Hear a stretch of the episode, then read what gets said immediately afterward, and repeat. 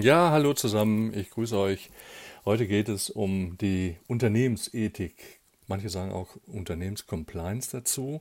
Wir wollen heute darüber sprechen, wo sie herkommt, also die Geschichte der Unternehmensethik, dann welche Entwicklung die Unternehmensethik genommen hat, welche Instrumente es gibt, was wir überhaupt erreichen wollen mit dem Punkt Unternehmensethik, weil auch das ist ein spannendes Thema. Und wenn ich eben als Unternehmen ethische Grundsätze implementieren möchte, gibt es verschiedene Herausforderungen, an die ich dabei eben denken muss. Und das ist das Thema für heute. Und wir fangen an mit der Geschichte der Unternehmensethik. Geht man in die Literatur, reicht diese bis in die Antike zurück. Als Philosophen wie zum Beispiel Aristoteles, Platon über die Bedeutung der Ethik in der Geschäftswelt diskutierten. Also schon damals war den Menschen bewusst, es braucht ethische Grundsätze.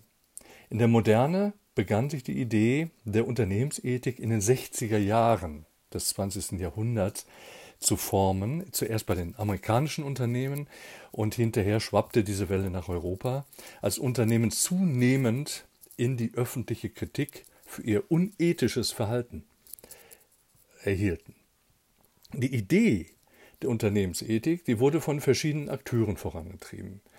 Eine ganze Reihe von akademischen Vereinigungen, Unternehmens- und Managementführern, politische Entscheidungsträger und einer der bekanntesten Vertreter der Unternehmensethik war der amerikanische Philosoph und Autor Peter Drucker, der in den 50er Jahren über die Verantwortung von Unternehmen für die Gesellschaft schrieb. Wir kennen es heute von den unterschiedlichen Stiftungen, Bill Gates Stiftung und andere Stiftungen, und fragen uns, was wollen die eigentlich machen? Ich meine, warum nehmen die so viel Geld in die Hand, das sie zuvor an uns verdient haben und bilden eine Foundation, das ist doch bestimmt nur steuerrechtlich. Und das ist weit gefehlt.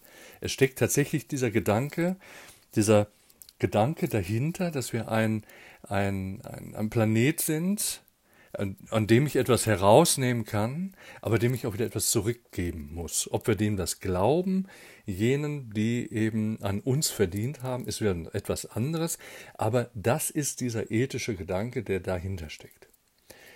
In den 70er Jahren nahm das Interesse an Unternehmensethik weiter zu, als Unternehmen zunehmend von Aktivisten, Regierungs- und Regulierungsbehörden aufgefordert wurden, ethischer, endlich ethischer zu handeln, wurde die Idee der sogenannten Corporate Social Responsibility, CSR, also der sozialen Verantwortung der Unternehmen, entwickelt. Und die besagt, dass Unternehmen eben gegenüber der Gesellschaft, aber auch gegenüber der Umwelt, der natürlichen Umwelt, aber auch der künstlichen Umwelt, ein, eine gewisse Verantwortung haben, die über das finanzielle Interesse hinausgehen muss.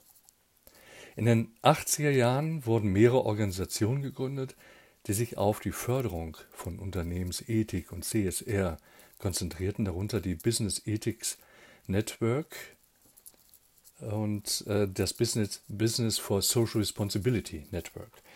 In den 90er Jahren begannen Unternehmen zunehmend Ethikprogramme, Verhaltenskodizes zu implementieren, um ihre ethischen Standards zu verbessern und das steckt immer dahinter, die eigene Reputation zu schützen.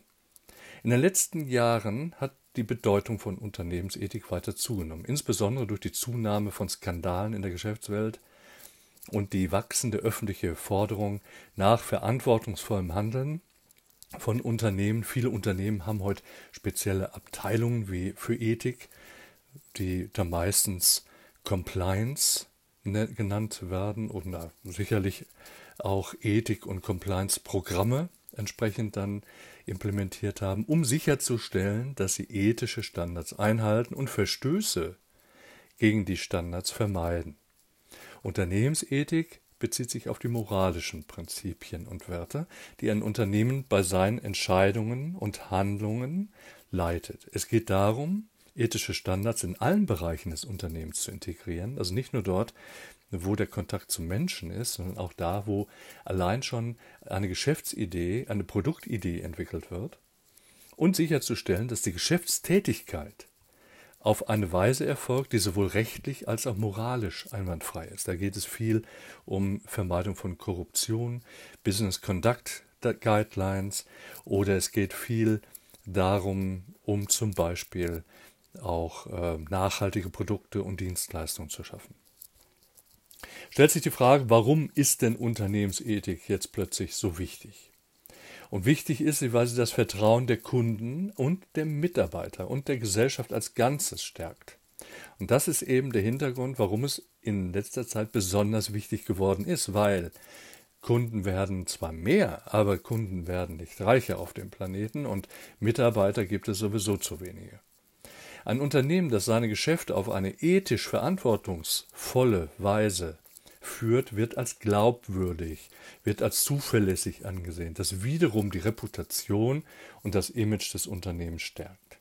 Und darüber hinaus kann ein Mangel an Unternehmensethik schwerwiegende Konsequenzen haben, wie zum Beispiel rechtliche Konflikte, finanzielle Verluste, Reputationsrisiken, die langfristige Auswirkungen auf das Unternehmen haben können und teilweise richtig existenziell sich auswirken können. Wie ein Unternehmen eine ethische Kultur aufbaut, das ist gar nicht so einfach zu sagen. Das hängt sicherlich davon ab, was es für ein Unternehmen ist und wird nicht von heute auf morgen geschaffen, sondern es erfordert ein kontinuierliches ehrliches Engagement und eine klare Führung durch das Management. Und das Management selbst muss hinter ethischen und unternehmensethischen Grundsätzen stehen. Es muss also verstehen, dass es hier nicht nur darum geht, die schnelle Kohle zu machen, sondern es geht eben darum, dass das Unternehmen einen Auftrag von der Gesellschaft bekommen hat, etwas Bestimmtes zu tun. Auch das Stakeholder-Modell in dem Zusammenhang genannt, greift ja diese Punkte auf. Das heißt also, ein paar Schritte, wie ein Unternehmen ethische Kultur fördern kann, die möchte ich ganz kurz nennen. Zum Beispiel die Entwicklung und Kommunikation von ethischen Richtlinien. Das heißt also, Mitarbeitern soll ein Verhaltenskodex an die Hand gegeben werden. Aber nicht nur in Papierform, sondern es soll auch in Form von Schulungen, in Form von Gesprächen dargestellt werden, warum diese Richtlinien entsprechend wichtig sind für das Unternehmen und auch für die Mitarbeiter. Dann natürlich Schulung der Mitarbeiter im Bereich der Unternehmensethik. Ganz, ganz wichtig. Ethische Fragen in den Fokus zu holen und nicht nur Fragen, wie können wir den Umsatz steigern. Die Schaffung eines sicheren Umfeldes, also sprich ein sicheres Arbeitsumfeld, in dem die Mitarbeiter frei von Belästigung, frei von Diskriminierung sind, fördern die Integrität und das Vertrauen innerhalb des Unternehmens.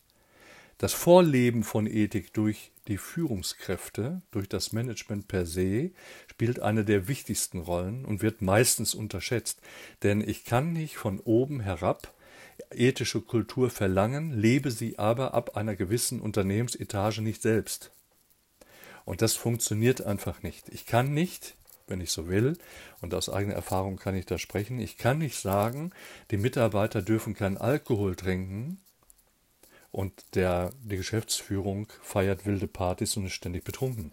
Allein das funktioniert nicht. Und wenn ich dann mit wichtigen Punkten wie soziale Verantwortung, Umweltbewusstsein dann um die Ecke komme, dann muss ich das natürlich auch irgendwo als Vorgesetzter gelebt haben. Wenn ich sage, Corporate Behavior muss sein. Das heißt, Mitarbeiter sollen andere Menschen weder beschimpfen noch sollen sie beleidigen. Dann muss ich mich beruflich, auch privat, eben daran halten und nicht etwas vorleben, was genau dagegen verstößt.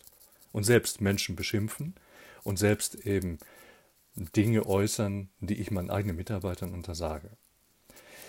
Es gehört auch dazu, einen Ethikbeauftragten entsprechend dann auszuloben einer der schwierigsten Punkte meiner Meinung nach, weil den richtigen, die richtige zu finden, ist das ist die Herausforderung, weil der Ethikbeauftragte setzt sich für die Umsetzung der Ethikrichtlinien verantwortlich ein und ist Ansprechpartner für die Mitarbeiter, die ethische Bedenken oder Fragen haben oder vielleicht selbst unter einer gewissen Art der Diskriminierung oder Ausgrenzung, dazu gehört auch das Mobbing beispielsweise, leiden. Und der ist jetzt nicht nur rechtlich versiert oder sie, dieser Ethikbeauftragte oder die Ethikbeauftragte, sondern muss auch den Kontakt in alle anderen Abteilungen haben. Ist quasi ein, ein Netzwerk im Netzwerk. Schwierig, so jemanden zu finden. Es gibt eine Vielzahl von Instrumenten, um jetzt mal die praktische Seite der Unternehmensethik zu äh, darzustellen, um eben Compliance zu fördern. Und vorneweg hatten wir eben schon genannt, ist, sind die Verhaltenskodizes an Mitarbeiter, die ihnen dann, wie gesagt, so, ein, so eine Richtlinie geben sollen, was eben compliant ist und was nicht. Schulungen, Schulungsprogramme. Whistleblower-Hotlines. Wir haben ein Whistleblower-Gesetz, gehört dazu. Whistleblower-Hotlines ermöglichen es, Mitarbeitern anonym ethische Bedenken oder mögliche Verstöße zu melden, ohne Angst vor Vergeltungsmaßnahmen zu haben. Überwachung, Kontrolle. Unternehmen können interne Überwachungskontrollsysteme einrichten, um sicherzustellen, dass Mitarbeiter sich an ethische Standards halten. Dann die Ethikbeauftragten per se ein risikobasiertes Compliance Management gehört dazu, was sich auf die Identifizierung von Risiken im Zusammenhang mit ethischen Standards und die Umsetzung von Maßnahmen zur Minimierung dieser Risiken beschäftigt. Ethik-Compliance-Audits gehören dazu, in denen eben geprüft wird, ob dieser Verhaltenskodex ausreicht, ob er eingehalten wird und ob überhaupt vielleicht noch andere ethische Standards konkretisiert werden müssen. Sanktionen, Belohnungssysteme innerhalb des Unternehmens gegenüber Mitarbeiter, aber auch Vorgesetzten. Das sind lauter Instrumente, aber bei weitem nicht mehr. In der Literatur findet ihr noch wesentlich mehr. Es gibt interessante Studien zu dem Thema inzwischen. Und äh, es ist wirklich, Unternehmensethik ist für all jene, die sich damit beschäftigen, ein weites, weites Feld. Die Einführung, die Implementierung von Unternehmensethik kann allerdings für Unternehmen eine echte Herausforderung darstellen. Einmal ist es so, denken wir mal an einen Verhaltenskodex, da müssen wir nur an unsere eigenen Kinder denken. Ich möchte ein Verhalten ändern, gibt es natürlich zuerst einmal Widerstand. Generell, Veränderungen werden selten positiv aufgenommen. Das heißt also, die Implementierung von Unternehmensethik erfordert einen gewissen Change Management Prozess innerhalb der Unternehmenskultur, mit Auswirkungen auf die Arbeitsprozesse. Und das kann, muss nicht, aber kann, wenn ich das nicht ausreichend kommuniziere. Und jetzt kommt es auch darauf an, was ich für Mitarbeiter habe und wie das Verhältnis zwischen Management und Mitarbeitern ist, kann das natürlich zu Widerstand bei den Mitarbeitern, aber auch im Bereich der gesamten Führungsmannschaft stoßen, die sich nicht auf Veränderungen einstellen wollen oder die es schwierig finden, ihre Arbeitsweise anzupassen. Schwierigkeiten bei der Festlegung von Standards. Es kann schwierig sein, klare und einheitliche Standards für ethisches Verhalten im gemeinsamen Unternehmen festzulegen. Es gibt oft unterschiedliche Meinungen, was ethisch und was unethisch ist. Hängt auch von der Kultur ab, hängt von der Geografie ab, hängt von der Branche ab, hängt aber auch vom Bildungsniveau der Mitarbeiter ab. Dann E-Compliance und Ethikprogramme sind häufig sehr komplex erfordern oft komplexe Prozesse und Maßnahmen, um sicherzustellen, dass alle Mitarbeiter sich an die ethischen Standards halten. Das heißt, es braucht jetzt wieder eine klare Vorgabe des Managements an die Führungskräfte, wie so etwas zu führen ist. Risiken von Fehlverhalten gibt es generell und natürlich auch hier im Bereich der Ethik oder der Compliance-Programme gibt es eine ganz große Vielzahl Bestes Beispiel Rassismus im Betrieb, dass unterschiedliche Bevölkerungsgruppen andere ausgrenzen. Ist gegen die Compliance-Regeln, ist das ein klarer Verstoß. Wie gehe ich vor? Wie halte ich erstmal innerbetrieblich diese Regeln ein? Hat natürlich nach außen hin gesehen rechtliche Konsequenzen, kann zu finanziellen Verlusten führen. Es kann schwierig sein, den Erfolg von Compliance-Programmen und ethischen Regeln zu messen. Das ist nicht immer einfach, so etwas zu quantifizieren, wie gut ein Unternehmen ethischen Standards entspricht. Und es kann sehr schwierig sein, den Einfluss von Ethik und Compliance auf den Geschäftserfolg zu messen. Und das macht es manchen Unternehmenslenkern nicht gerade leicht zu erklären, dass es von Vorteil ist, Compliance-Regeln einzuhalten. Und Kulturelle Unterschiede sind zunehmend ein Problem. Unternehmen, die global tätig sind, können Schwierigkeiten haben, ethische Standards in verschiedenen Ländern und Kulturen zu implementieren. Hintergrund ist, es ist ein und dasselbe Unternehmen, was in unterschiedlichen Kulturen letztendlich ihre das Geschäftsfeld aufbraucht und was in einem Land als ethisch angesehen wird, kann in einem anderen Land anders sein und als völlig unethisch betrachtet werden oder gar nicht weit genug gehend, dass die Einhaltung ethischer Standards zunehmend innerbetrieblich erschwert. Trotz alledem, es gibt rechtliche Vorgaben, es gibt finanzrechtliche Vorgaben und Unternehmen tun gut daran, eine eigene Compliance-Struktur aufzubauen.